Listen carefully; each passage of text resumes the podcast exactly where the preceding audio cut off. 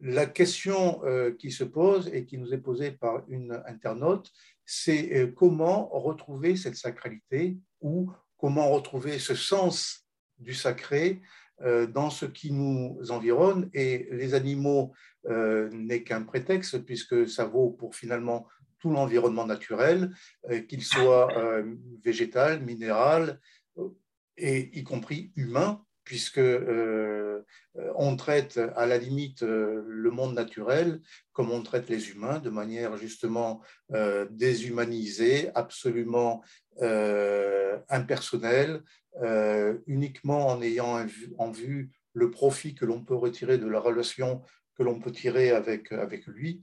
Et donc, si tu pouvais nous donner quelques pistes pour, entre guillemets, une sorte de nouvelle pédagogie qui nous, euh, euh, comment dirais-je, qui nous réconcilie avec la sacralité du monde Eh bien, il faut reprendre euh, les fondamentaux de la démarche soufie, en fait, mais en l'actualisant, en les actualisant, ces fondamentaux. Je, parle sous ton, sous ton contrôle, Younes, tu, tu me corrigeras et tu pourras euh, approfondir la chose si, tu le souhaites. Alors, que, disent les, savants de la spiritualité? Que disent les soufis? Il y a un certain nombre de, fondamentaux dans la démarche, c'est-à-dire euh, ce qui prépare le terrain même, avant même d'entrer dans le cœur du soufisme, euh, les, les stations d'élévation, etc. Il faut déjà préparer le terrain le terrain, c'est quoi? C'est euh, de manger peu, de dormir peu, et puis d'aller contre son ego, contre les désirs de l'ego, les passions. Donc il y a un certain nombre de, de, forces qui traversent le Coran à ce niveau-là. Hein, donc euh, euh, sur le fait que les croyants se levaient tôt le matin,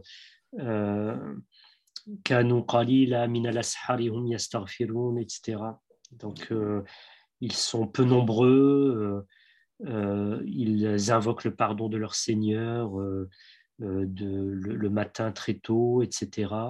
donc, c'est dans, dans, la démarche spirituelle, il y a une règle de conduite qu'il faut mettre en place qui prépare le terrain. D'accord? Si j'en suis encore au stade, je passe devant une boulangerie et j'ai un rapport compulsif à l'alimentation et j'ai l'odeur du petit pain qui traverse mes narines et je cours tout de suite et euh, euh, je, ne peux pas m'empêcher euh, de, de, remplir mon ventre. Si, si, j'en suis encore à ce stade-là, bah, je vais essayer de, de préparer le terrain. Si j'ai dépassé ce stade-là, je vais mettre un certain nombre d'exigences.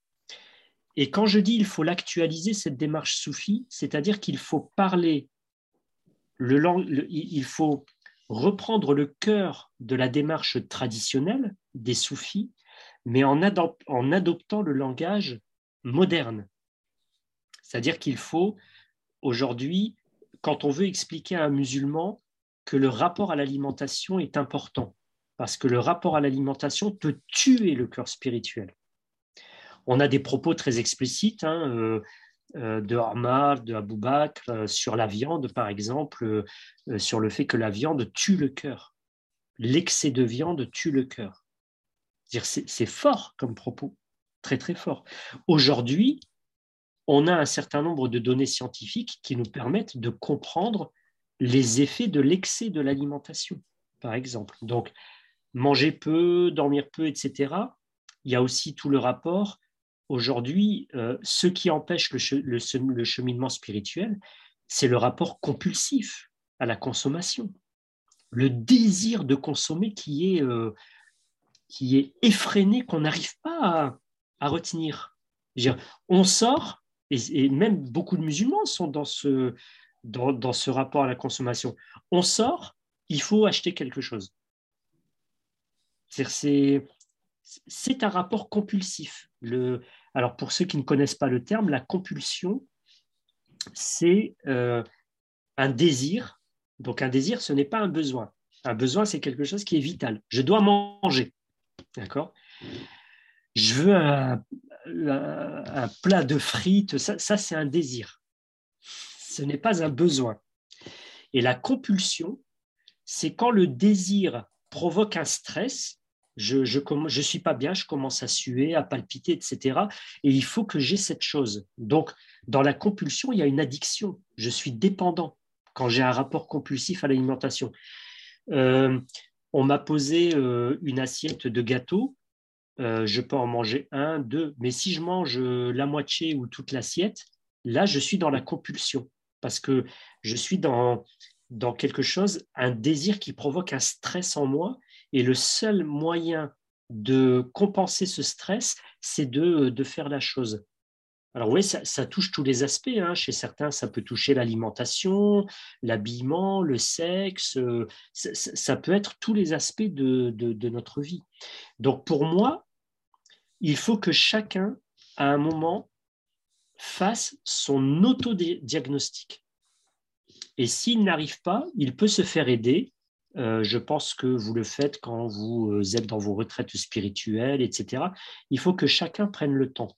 Mais pour pouvoir prendre le temps, il faut se poser. Il y a, deux choses qui entrent également dans les prémices de ce cheminement spirituel. Tout ce qui est de l'ordre, donc sommeil, alimentation, etc., il faut se poser une question fondamentale aujourd'hui. Moi, j'arrête pas de dire la même chose. Il faut qu'on se pose la question suivante. De quoi ai-je besoin pour adorer correctement Dieu? Est-ce que j'ai besoin d'avoir, de vivre dans le luxe? Euh, Vous savez, comme euh, il y a certains gens qui disent Ouais, j'ai acheté ça, euh, c'est vrai que c'est un peu cher, mais quand je suis sur ce tapis que j'ai payé autant, etc., je, je suis plus à l'aise pour prier. S'il te faut pour prier correctement un tapis avec une mousse comme ça, il faut que tu aies la gel là-bas, un tel, que tu aies ton là tu es dans la tu es dans le désir tu es pas du tout dans de quoi ai-je besoin fondamentalement pour adorer Dieu est-ce que j'ai besoin d'une voiture à 300 400 600 chevaux. Euh, est-ce que j'ai besoin d'aller euh, vivre dans tel pays euh, où c'est le luxe à outrance? Oui, c'est, il faut qu'on se pose des questions. Vraiment la question fondamentale, c'est de quoi ai-je besoin pour adorer correctement Dieu? Ça, c'est la, première question. Et la deuxième chose que je voulais dire, donc de, quoi ai-je besoin pour adorer correctement Dieu? Et ensuite, la deuxième chose, c'est qu'il faut arrêter de vivre à 300 km/h tous les jours. Euh, nous vivons dans un monde de concurrence, de performance. Moi, ce que je vois, dans, j'ai eu différents métiers dans ma vie, et je vois de l'épuisement partout, y compris chez les musulmans, des êtres humains vidés, épuisés. Ils arrivent, euh, ils sont middle age, autour de la quarantaine. Aujourd'hui, ça touche des, des, des, des gens beaucoup plus jeunes épuisé. Épuisé. Il n'y a, plus de ressources euh, physiques et spirituelles pour, euh, pour aller de l'avant. Dire, il faut faire marche arrière. Il faut faire marche arrière. Et pour faire marche arrière, bah, il faut euh, essayer d'être dans un environnement sain, d'exercer un emploi sain. alors quand je dis sain, c'est bah, qui, qui me permettent de gagner ma vie dignement, mais qui me laisse du temps pour moi, pour, pour ma vie personnelle. Et si ça doit passer par des moments plus douloureux où euh, euh, je dois faire... Euh, moi, moi, je suis très, très axé sur ce que Pierre Rabhi appelait la simplicité volontaire ou la, sobriété heureuse. C'est un concept, hein, la, simplicité volontaire, c'est un, vrai concept, c'est-à-dire de faire un choix. Moi, depuis que j'ai fait le choix de plus mettre de costard cravate, etc., d'avoir deux pantalons, deux pulls, etc., je me casse pas la tête. Je me lève le matin, j'ai euh, mon habit que je mets pour aller travailler, je me pose pas de questions. Est-ce que je dois mettre des chaussures rouges ou vertes ou bleues avec la cravate de... J'ai plus ce type de questions. Mon cerveau est désencombré. C'est un choix que j'ai fait. Je ne dis pas que vous devez faire ce choix-là. C'est un choix personnel que j'ai fait.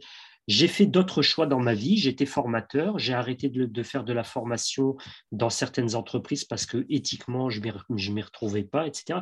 Il y a des choix aussi qu'on doit faire dans la vie et il faut les assumer. Il faut assumer également de vivre avec moins. On peut vivre avec moins, on peut vivre bien avec moins. Pas vivre comme des clochards, mais, vivre de manière plus sobre. C'est un choix. Moi, quand euh, je dois me déplacer dans un, dans un rayon de 5 euh, km, bah, je me déplace à pied. Donc, je vais partir avant. Mais ça va me permettre de voir des gens, la ville, etc. Je vais mettre euh, peut-être trois quarts d'heure et je ne vais pas prendre cinq rendez-vous sur la journée. Oui, c'est de revenir à des choses beaucoup plus simples alors, je sais parmi vous, certains me diront, tu es, euh, tu es un peu euh, utopiste, euh, etc. C'est un choix. Je vous partage mon choix personnel. Je ne dis pas que chacun doit faire ou peut faire le même choix, mais je vous alerte sur l'épuisement. Quand on arrive à un burn-out, quand on arrive à l'épuisement, c'est le bon moment pour faire des choix c'est un, un bon moment spirituel. Le Covid est un moment spirituel propice parce qu'il nous oblige à euh, faire une retraite forcée. Le Covid limite nos interactions. Du moins, les, les, dispositions qui sont prises par les pouvoirs publics, vous m'avez compris, c'est les, les, dispositions qui sont prises pour lutter contre le Covid ont limité les interactions euh, que nous avons. Donc, on ne peut plus aller au café, au resto comme on voulait avant, etc. Mais c'est un, c'est un moment spirituel opportun parce que ça nous ramène vers des fondamentaux. Euh, tu vois, Jean-Philippe, c'est, c'est, très, euh, c'est très profond tout ça. Alors, bien entendu, vous avez au sein de Conscience Soufie des gens beaucoup plus beaucoup plus euh, spécialisés que moi, beaucoup plus spirituels que moi, euh, qui, peuvent vous expliquer ça euh, de manière très profonde.